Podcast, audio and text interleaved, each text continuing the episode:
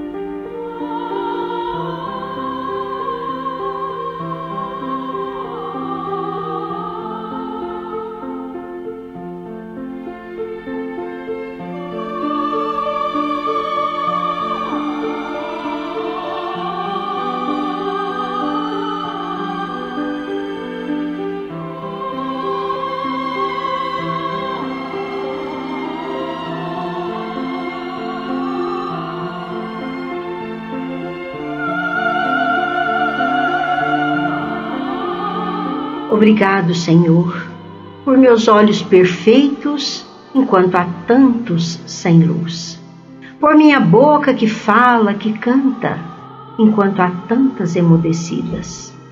Obrigado, Senhor, por meus ouvidos perfeitos enquanto tantos nada percebem.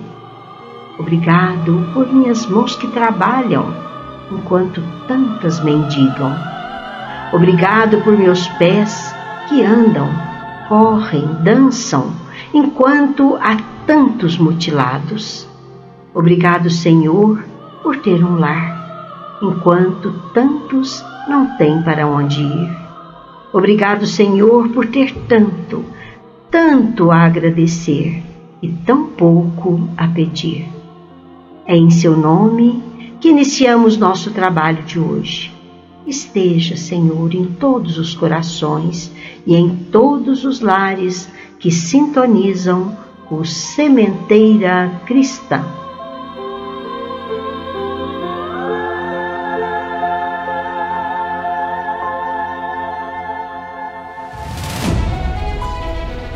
Sementeira Cristã apresenta Livro Aberto Respostas que esclarecem nossas dúvidas.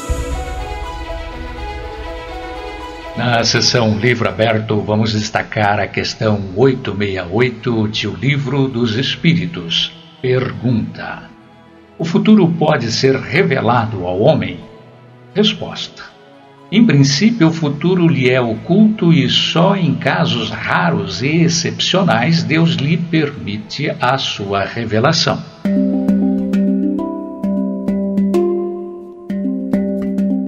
Prezados ouvintes, hoje vamos explorar sobre a lei de causa e efeito. A lei de causa e efeito é um termo da física, uma lei descoberta por Isaac Newton. Assim podemos traduzir: quando um corpo A exerce uma força sobre o corpo B simultaneamente, o corpo B exerce uma força sobre o corpo A com a mesma intensidade, mas em sentido oposto.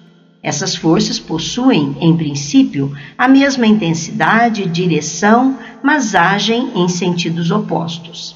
Esse termo foi usado por Kardec na doutrina espírita para nos esclarecer a respeito de diversas situações da nossa vida aqui neste planeta Terra. A doutrina espírita explica que tudo se encadeia no universo. Nada acontece ao acaso há em tudo uma sequência natural de causas e efeitos, ação e reação. Conscientes do que somos e do que fazemos, somos naturalmente responsáveis pelos nossos atos. Nara e ouvintes, analisemos primeiramente alguns termos que fazem parte de crenças e leis antigas. Primeiro, pena de talião. Significado: desforra correspondente à ofensa. Consiste na rigorosa reciprocidade do crime e da pena, retaliação. Foi expressa pela máxima olho por olho, dente por dente, é uma das mais antigas leis existentes. Permite que as pessoas façam justiça elas mesmas. Encerra a ideia de correspondência, de correlação e semelhança entre o mal causado a alguém e o castigo imposto a quem o causou. Para tal crime, tal pena. O criminoso é punido de maneira igual ao dano causado a outrem. Karma enfoca as ações humanas e suas consequências.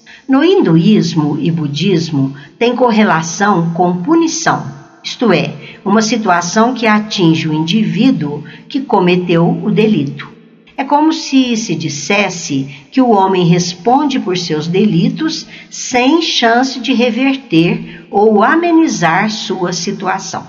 Fatalidade e determinismo. A fatalidade significa que o destino do homem está estipulado por uma causa divina ou transcendental onde nada ou ninguém é capaz de alterar a ordem estabelecida, seja no mundo ou no universo. No determinismo, as circunstâncias é que determinaram os fatos. Neste caso, excluem o acaso e o livre-arbítrio. Ora, o Espiritismo nos afirma que o homem pode mudar a ordem dos acontecimentos, realmente, pois ele é o construtor do seu destino e, de acordo com suas disposições íntimas, pode modificá-lo para melhor ou também complicá-lo. Mas vejamos o sentido espiritual da lei de causa e efeito, ou a lei de ação e reação. Sob o ponto de vista da doutrina espírita, todos somos responsáveis por cada um dos eventos que ocorrem em nossas vidas, sejam estes eventos bons ou aparentemente terríveis. Neste contexto, não existem vítimas. O que aparentemente não tem explicação é porque nos falta alcance para a compreensão da real origem de cada acontecimento. Se buscarmos em nós mesmos em nossas próprias atitudes, quase sempre encontraremos a causa de todas as nossas mazelas. Porém, caso não encontremos à primeira vista, isto não significa que ela não exista, pois não existe efeito sem causa. Muitas vezes, as causas dos males que nos acometem podem encontrar-se num passado distante, em existências anteriores, momentaneamente inacessíveis pelo véu do esquecimento. Todas as nossas ações são submetidas às leis de Deus. Não há nenhuma delas, por mais insignificante que nos pareça, que não possa ser uma violação dessas leis. Se sofremos as consequências dessa violação, não nos devemos queixar senão de nós mesmos, pois somos os artífices de nossa felicidade ou de nossa infelicidade futura. Pela lei de causa e efeito, o homem pode compreender a causa de seus sofrimentos e de todo o mal que aflige a humanidade, e pode, acima de tudo, conhecer e amar um Deus justo e racional que dá a cada um segundo suas obras. Kardec aborda com maestria e de forma exaustiva esta lei no capítulo 5 de O Evangelho segundo o Espiritismo, que inclusive é um dos maiores capítulos de todo o livro. Kardec dá enfoque a este assunto falando das aflições pelas quais a criatura passa em sua experiência na Terra. Quando passamos por aflições, somos muitas vezes levados a ter um sentimento de injustiça e somos compelidos a desacreditar na providência divina. Isto porque, como a nossa compreensão não alcança com profundidade a eternidade da vida, ficamos presos a conceitos imediatistas e a respostas que não nos satisfazem. Kardec aborda então neste capítulo a justiça das aflições, as causas atuais das aflições, as causas anteriores das aflições, os motivos de resignação e muito mais. Conforme você disse, na injustiça das aflições, relembremos que Jesus disse: Bem-aventurados os que choram, porque serão consolados. Compreende-se com dificuldade a utilidade de sofrer para ser feliz, porque bem-aventurado significa feliz. E ainda acrescentamos: por que uns sofrem mais que os outros? Porque uns nascem na miséria e outros na opulência? Porque para uns nada dá certo, enquanto para outros tudo parece sorrir? E o que menos se compreende é ver os bens e os males tão desigualmente distribuídos entre os homens. Homens virtuosos ao lado de malvados que prosperam só a fé e a crença num futuro melhor, na vida futura, não explicam essas anomalias. Entretanto, desde que se admita a existência de um Deus perfeito em todos os seus atributos, chegamos à conclusão de que ele não age por capricho e parcialidade. Então, se Deus é justo, as dificuldades da vida têm uma causa que há de ser justa também. Para a compreensão dessa justiça, vejamos as causas atuais das aflições. Em muitos casos, as aflições são consequência natural do caráter e da conduta daqueles que as sofrem. Quantas criaturas são vítimas de sua própria imprevidência, de seu mau comportamento? Quantas uniões infelizes porque resultaram de interesses pessoais, vaidade, nada tendo com isso o coração. Quantas dissensões poderiam ser evitadas com a moderação e o respeito? Quantas doenças são efeito dos excessos de toda ordem? Quantos pais infelizes com os filhos por não terem combatido suas más tendências desde o princípio? Causas atuais exprimem equívocos do presente, por exemplo, com o nosso corpo. Vejamos, alimentação. Quando excessiva e ou inadequada, altera o equilíbrio orgânico, provoca distúrbios gástricos, digestivos ou circulatórios. Exercício, ou seja, vida sedentária, é o caminho para a obesidade, indisposição física e outros males. Já a falta de repouso adequado. Déficit de sono traz cansaço, debilita o sistema imunológico, perturba a memória, favorece a evolução de doenças variadas. E quanto aos vícios, então, Nara? Fumo, álcool, drogas, está suficientemente provado que provocam desarranjos variados, graves, degenerativos, aniquiladores, sentimentos negativos.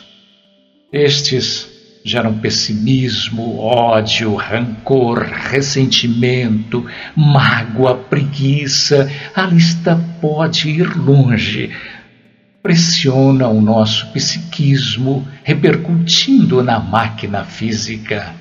Assim, cabe a cada um de nós interrogar friamente a própria consciência e remontar passo a passo à fonte dos males que nos afligem. Com certeza diremos: se eu tivesse ou não tivesse feito tal coisa, não estaria nesta situação. Portanto, em todos os casos, Somos os autores dos nossos próprios infortúnios e infelicidade. Mas, por conta do nosso orgulho e da nossa vaidade, preferimos acusar a má sorte, a falta de oportunidade, a má estrela em nossa vida e até a providência divina, quando na verdade tudo é resultado de nossa própria negligência. E uma coisa bem triste para nós, a experiência, às vezes chega muito tarde. quando a vida foi desperdiçada, quando foram gastas as forças ou quando o mal é irremediável, dizemos então. Se no começo da vida eu soubesse o que sei agora, quantas faltas teria evitado, ou se tivesse que recomeçar, eu me portaria de maneira inteiramente diferente, mas já não há mais tempo.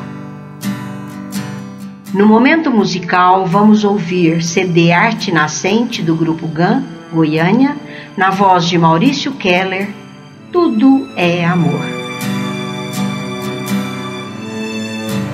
Você está aqui, já parou para pensar?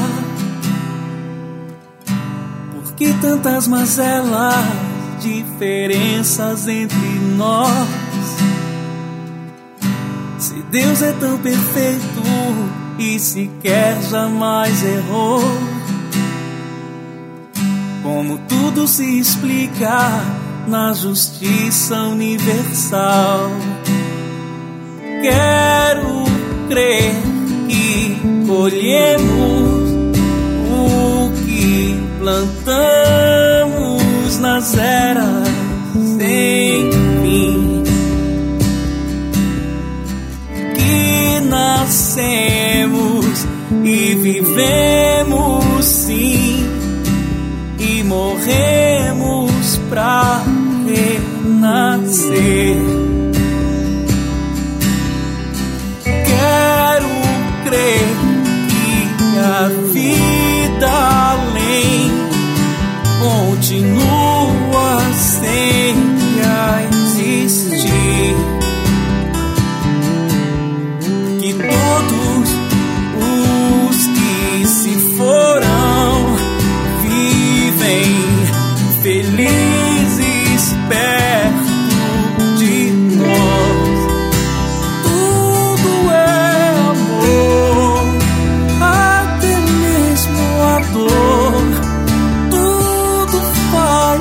você mudar a nossa luz.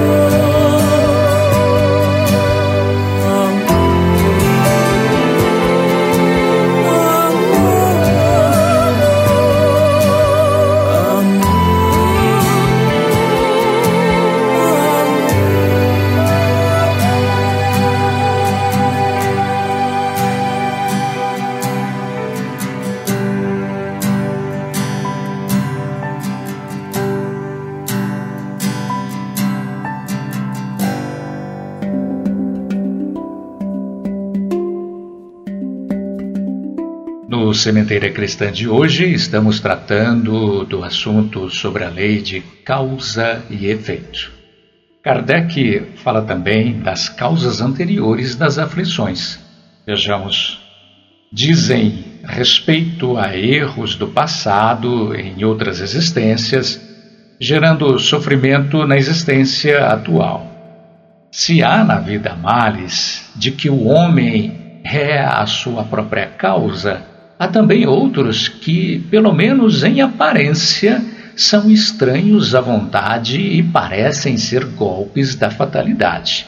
Por exemplo, a perda de entes queridos, reveses financeiros, apesar de toda a prudência, as tragédias naturais, como enchentes, deslizamentos, terremotos, as doenças de nascença, as deformidades e deficiências.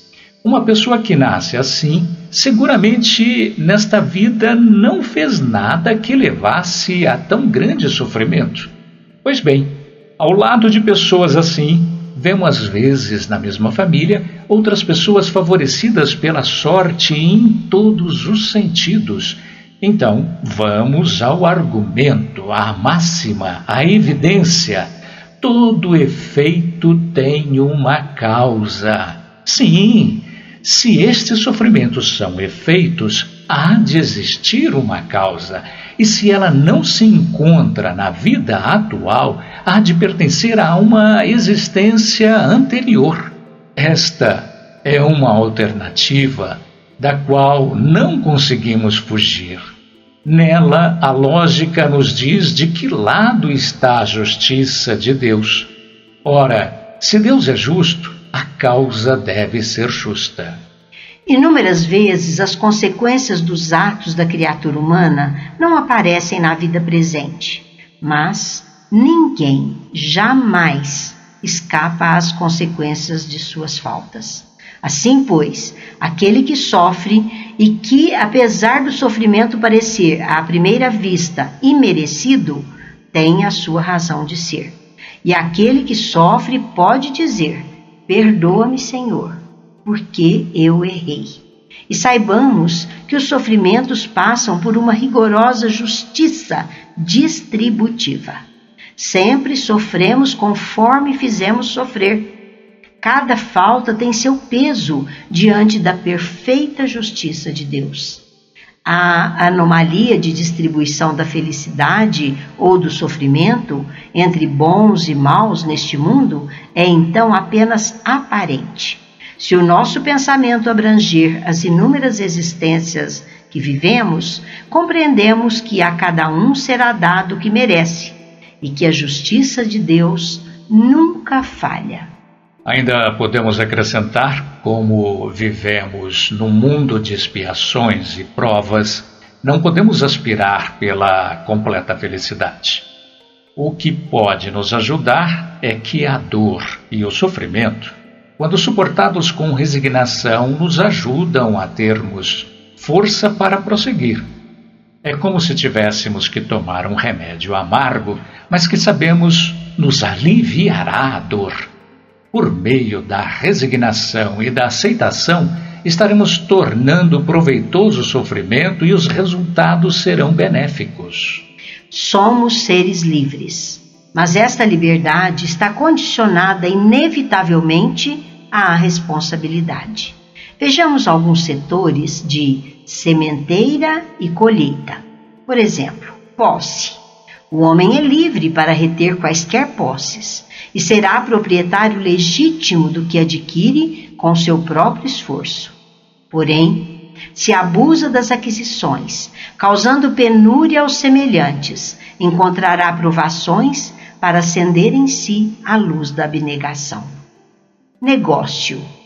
O homem é livre para efetuar transações e lucrar com elas mas se arrasa a economia dos outros para auferir lucros desnecessários, encontrará provações para acender em si a luz da retidão. O estudo. O homem é livre para ler, escrever, ensinar e conquistar a posição de sábio dos recursos culturais. Mas, Se coloca os valores da inteligência em apoio ao mal, encontrará provações para acender em si a luz do discernimento. Trabalho. O homem é livre para abraçar as tarefas que lhe são prazerosas, mas se utilizar de suas tarefas em atividades e ocupações menos dignas, encontrará provações para acender em si mesmo a luz do serviço aos semelhantes. No sexo, o homem é livre para dar às suas energias e impulsos sexuais a direção que prefira, mas se transformar os próprios recursos genésicos em dor e desequilíbrio, angústia e desrespeito nos compromissos afetivos, encontrará provações com que aprenderá a acender em si mesmo a luz do amor puro. O homem é livre para agir, desejar, escolher e obter, mas será sempre constrangido a recolher os bens e males que decorram de sua atitude. A justiça humana, conquanto respeitável, frequentemente julga os fatos que se apresentam no lance da superfície, mas a justiça divina observa todas as ocorrências, desde os menores impulsos que lhe deram começo. Todos, no universo, vivemos sob a luz da justiça divina. O autor de uma falta fatalmente responderá por ela. Ao tomarmos conhecimento dessa realidade apresentada pela doutrina espírita, passaremos a viver de modo mais tranquilo e proveitoso. E estaremos capacitados a duas providências essenciais.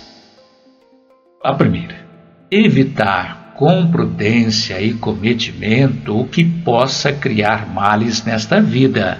A outra, aceitar sem queixas e reclamações os sofrimentos, pois fomos nós que os geramos em vidas passadas. Na nossa caminhada terrestre, múltiplos são os caminhos que conduzem à perfeição: fartura e escassez, formosura e fealdade, alegria e sofrimento, liberdade e tolimento. Tudo pode constituir excelentes oportunidades de realização humana para a vida superior. Se recebemos os talentos da riqueza terrestre, quantas vezes nos entregamos ao orgulho? Mas se recebemos os dons da pobreza, ligamos-nos à revolta e à inconformação. Se possuímos beleza, na maioria das vezes nos deixamos levar pela vaidade.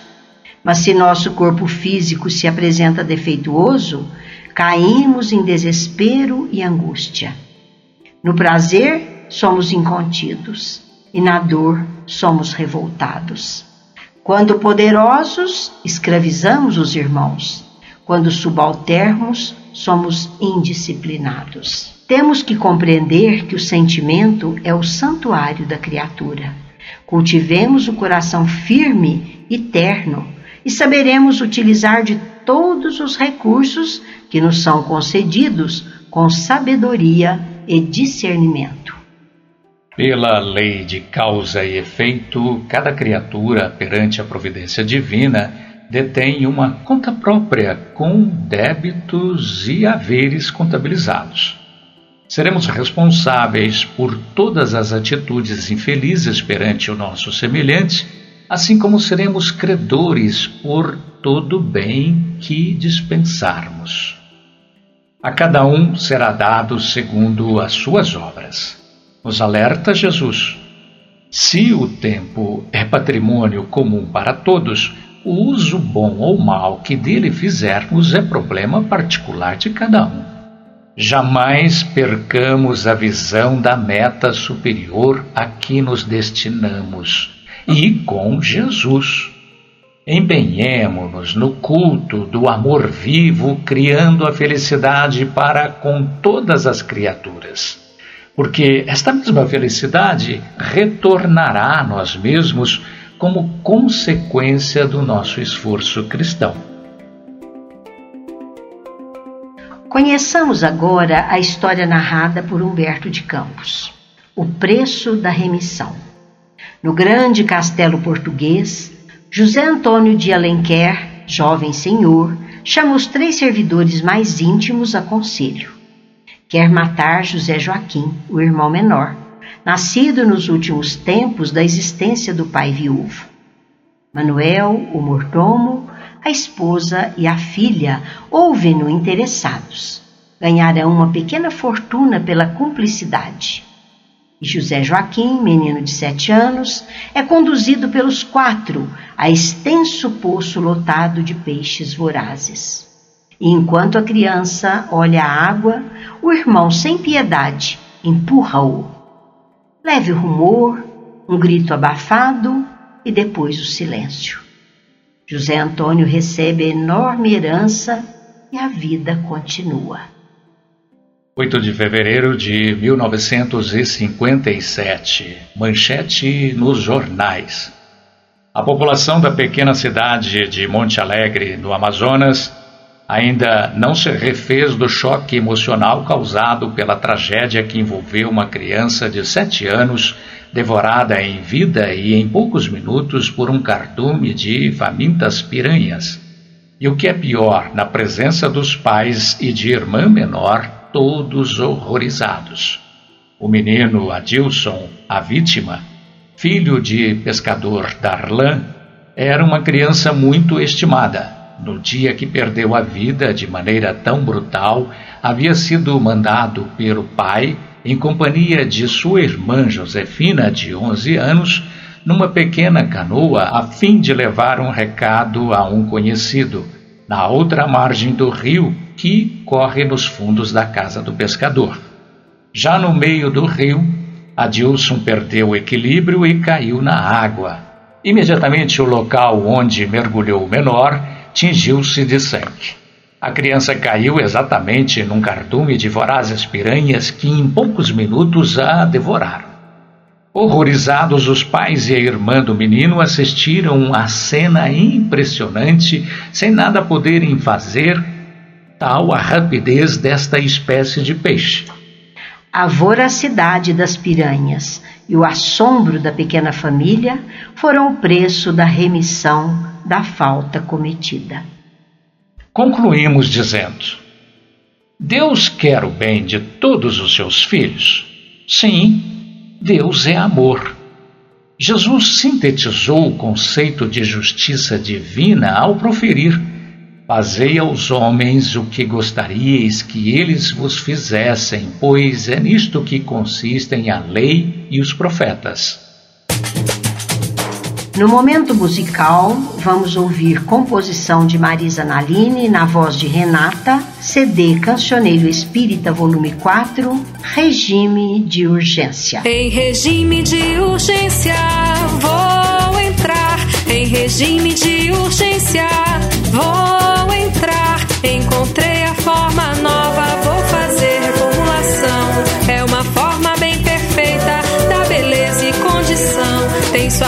suas bases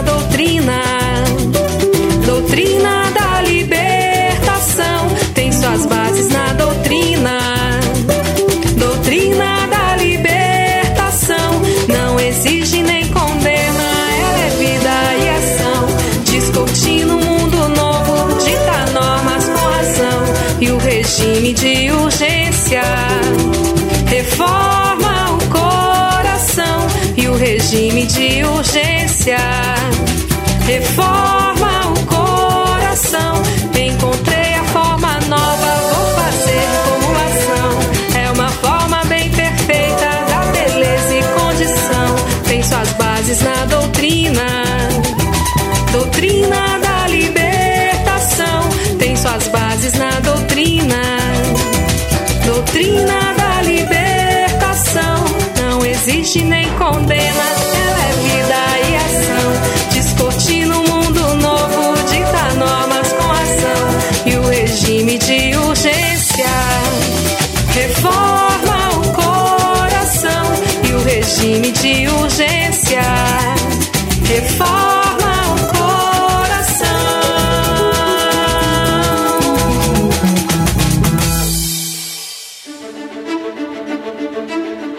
Sementeira em Foco. No Sementeiro em Foco, destacamos o Clube do Livro Espírita do Idefran. Torne-se associado. Você poderá usufruir de descontos na livraria do Idefran e também utilizar-se da biblioteca que oferece cerca de 6 mil títulos sobre a doutrina espírita. E vejam que são várias opções mensais: história, romance, mensagens, livros infantis livros de estudos, tudo para você adquirir por um preço muitíssimo barato. Ligue 16 3721 8282 ou consulte o site www.idefran.com.br. Torne-se associado. Clube do Livro Espírita do Idefran. CHB e Defran Telemensagens. Utilize deste recurso e ouça mensagens de reconforto, paz e fé. Disque 16 37 13 0299. 24 horas no ar. Nesta sessão estamos divulgando as entidades espíritas de Franca e hoje vamos divulgar para vocês a história da Casa Espírita de Assistência Sebastiana Naves de Souza, conhecida como Casinha. A sua localização: Rua Barão Santo Ângelo, 949, Vila Santa Terezinha, em Franca, São Paulo. Estas são palavras de Irene Naves, que, juntamente com seu esposo Olivar, fazem um trabalho maravilhoso nessa entidade. Tudo começou quando um senhor muito rico, mas já se sentindo no final da vida, querendo fazer algum trabalho no campo da caridade, ofereceu 100 litros de leite por dia para ajudar famílias carentes. Aceitamos o convite, diz Irene, e saímos a procurar um local onde esse trabalho pudesse ser feito. Rodando as ruas do bairro Santa Terezinha, encontramos uma casinha em construção três cômodos, cozinha, quarto e banheiro. Acabamos alugando essa casinha para terminarmos a construção da maneira como gostaríamos que fosse construída uma varanda. Uma varanda grande com quatro mesas, que no total cabiam 100 pessoas sentadas. Com a ajuda de um familiar carpinteiro, construímos os bancos para se sentar em volta das mesas. Tínhamos procurado Chico em Uberaba pedindo orientação. Combinamos de servir leite com açúcar queimado nas canecas para as crianças e mães carentes às seis horas da manhã. Servíamos este leite nas canecas com um pãozinho francês. Sempre fazíamos uma prece antes de servir o leite, cantávamos e contávamos uma história com muito entusiasmo. Um ano depois, começamos a servir sopa à tarde. Começamos na quinta-feira, depois passamos a servir também no sábado. Começamos com um caldeirão de 100 litros e depois mais outro. 200 litros de sopa. Nunca repetimos prato. Por aí vejam que tanto de pessoas passavam pela sopa. O objetivo maior sempre foi levar a evangelização a todos. Ficamos conhecendo o bairro todo, nos acostumamos a madrugar, porque 5h30 já estávamos na porta com 100 litros de leite e 300 pães para serem distribuídos. Durante 17 anos assim o fizemos. Passamos a amar aquelas crianças como sendo nossos próprios filhos. Do fruto desses trabalhos, adotamos uma criança que estava muito doente e em que a mãe nos pediu para que cuidássemos. Quando a criança se restabeleceu e fomos entregar para a mãe, esta disse: Não tenho coragem de levar minha filha, pois ela ia morrer. Eu dou ela para vocês, para a senhora, de papel passado. Assim, recebemos com muito amor mais um filho em nosso lar. Depois de 17 anos, a frequência diminuiu muito. ficou um círculo vicioso de pessoas que iam apenas buscar o material. Não era o nosso objetivo. Já tínhamos um trabalho de evangelho nas quintas-feiras, às 15 horas, antes de distribuir a sopa. Então abrimos ao público na segunda e quinta-feira mais um trabalho de evangelho e passes. Sempre realizamos um curso de gestante com duração de três meses. No final, um enxoval completo de brinde para cada mãe que participasse do curso. Sempre tivemos roupeiro, distribuição de cestas básicas, cobertores no frio, oferecemos casas para famílias morarem e orientando para o soerguimento dessas famílias. Aos poucos, nossos trabalhos foram se espiritualizando. Nos dias de hoje, temos seis salas para estudos no domingo de manhã, para adultos estudarem as obras de Kardec. E temos mais cinco salas para evangelização de criança de 4 a 14 anos. Depois vem a mocidade de 15 anos para cima. Nossas reuniões de evangelhos são três: segundas e quintas-feiras às 20 horas, no sábado às 15 horas. Depois dos trabalhos, fazemos assistência fraterna e tratamentos na Câmara de Passes. Nos domingos, evangelização de crianças e adultos. Com os adultos, estudamos as obras básicas de Allan Kardec. No curso de gestantes é realizado na quinta-feira, das 19h30 às 21 horas, no mesmo horário da reunião de evangelho. Na sexta-feira realizamos a reunião mediúnica, que é fechada ao público. Temos duas reuniões mediúnicas. Dois grupos de 12 pessoas, que são como enfermeiros para ajudar nos tratamentos espirituais. O grupo mais velho compõe-se de pessoas que são os dirigentes da casa. Não se faz nada sozinho. Tudo é trocado ideias quanto aos trabalhos da casa. Na terça-feira, temos reunião de estudos onde se estuda as comunicações e orientações que recebemos da reunião mediúnica Assim são os nossos trabalhos na Casa Espírita de Assistência Sebastiana Naves de Souza, nome de minha avó materna, que foi homenageada na ocasião. Nosso mentor, o diretor espiritual dos trabalhos, chama-se Darjan. Ele conta que foi pai do médium Olivar, no caso, meu esposo e companheiro de trabalho. Ele dirige os trabalhos por intermédio da mediunidade do Olivar. O trabalho foi fundado no dia 25 de junho de 1983. Esta é a bonita história desta entidade tão querida em Franca. Casa Espírita de Assistência, Sebastiana Naves de Souza. Correio do Além. Os espíritos falam conosco. No Correio do Além, vamos ouvir mensagem interpretada por Tales de Andrade e contida no livro Depoimentos Vivos, psicografia de Divaldo Pereira Franco, intitulada A Calúnia.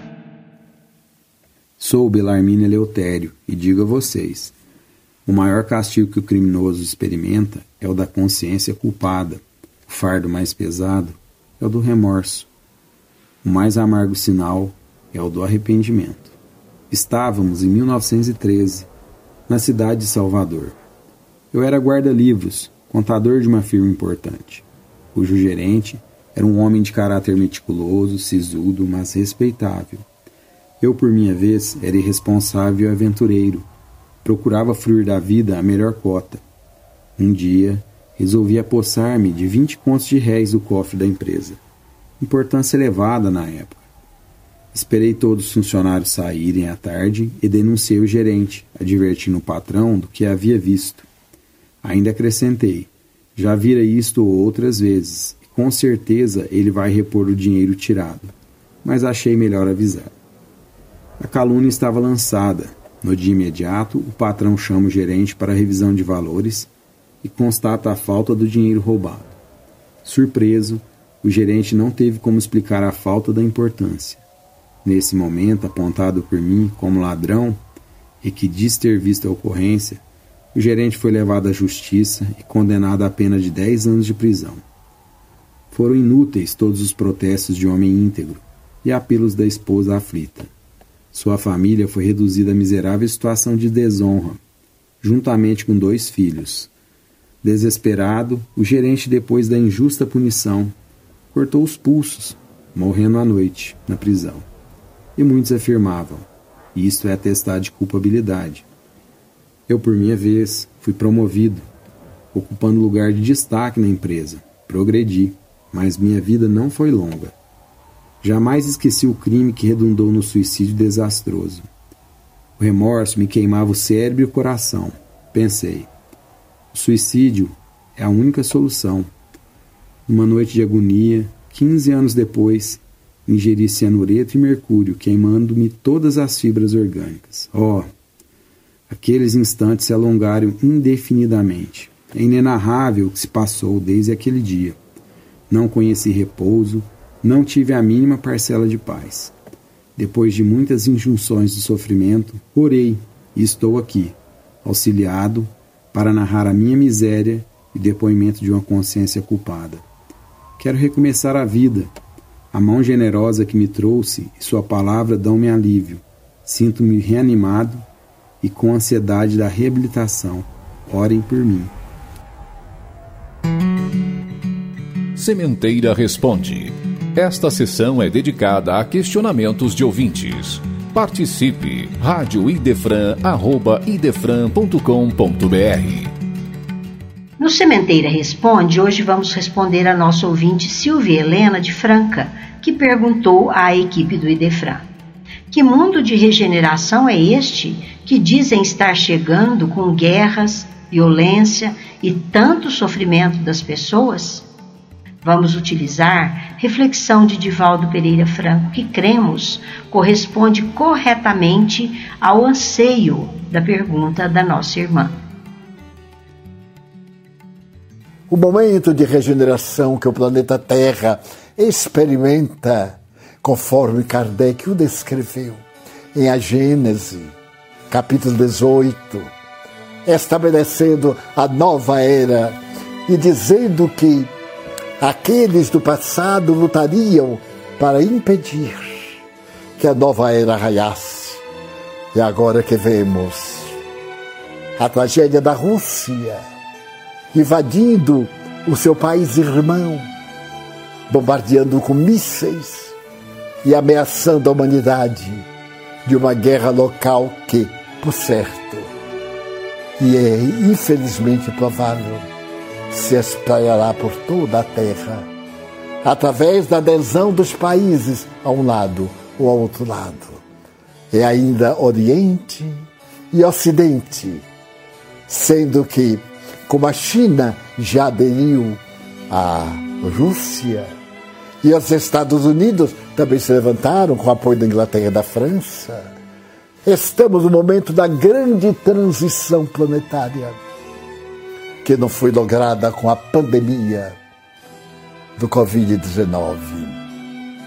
Desafiando as leis de Deus, o nosso orgulho, a soberba do poder, a loucura que toma conta dessas almas impiedosas, ameaça a estrutura do planeta terrestre, com uma calamidade que bem pode tornar-se a terceira e última guerra mundial. Deus proverá. Continuemos orando, cumprindo com os nossos deveres, sem tomar partidos. O nosso partido é o de Jesus, é o amor a todos.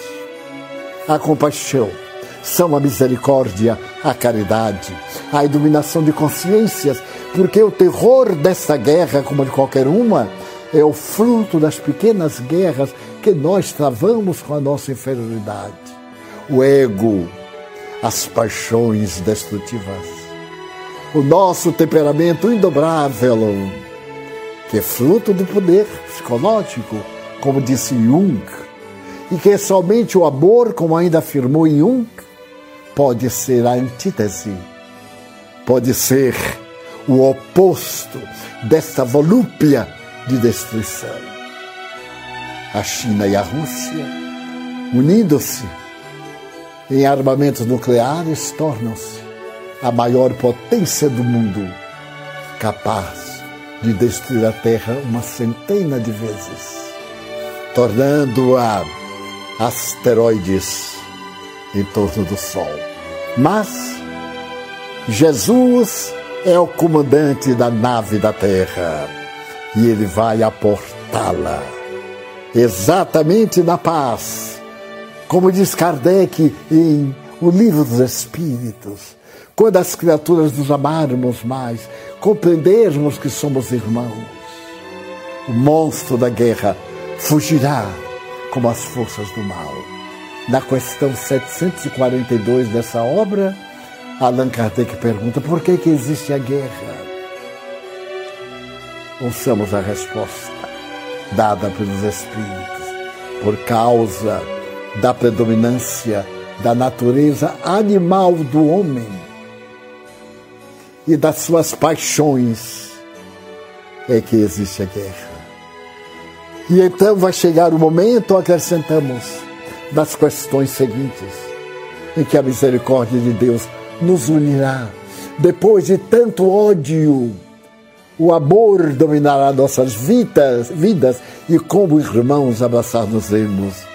Neste mundo regenerado, não é de regeneração, é já o mundo regenerado, passadas todas as aflições, onde o reino dos céus estará conosco e nós, nessa obra linda que comoveu o mundo no seu tempo, Shangri-La, onde não envelhecemos, onde não deterioramos, onde não padecemos.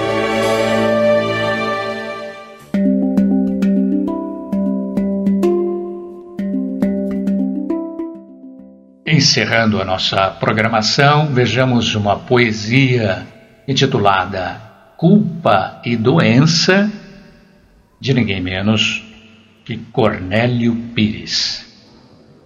Recebi a sua carta, meu caro Juca Leão.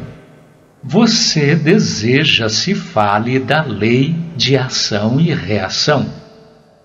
Da sua pergunta, amiga, não posso me descartar, por isso peço desculpas do meu modo de informar. Sabe você, a pessoa seja aí ou seja aqui, segue o tempo carregando aquilo que fez de si. Quando lesamos alguém, conforme lei natural, plantamos na própria vida uma semente do mal. Tempo surge, tempo some, em horas de sombra e luz, mas chega um dia, entre outros, em que a semente produz. O valor desta lição não posso dar em miúdo. É que existe em cada efeito uma causa para estudo. Em muitos casos, doença, quando aparece e demora, é a luta que nós criamos de longa e lenta melhora. É isso aí, caro amigo.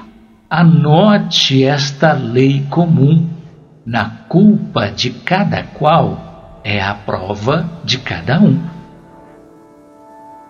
Agradecemos pela audiência ao Sementeira Cristã e convidamos todos a estarem conosco no próximo domingo, às nove horas, quando teremos entrevista com nossa querida companheira Bernadette Aber de Souza Faleiros.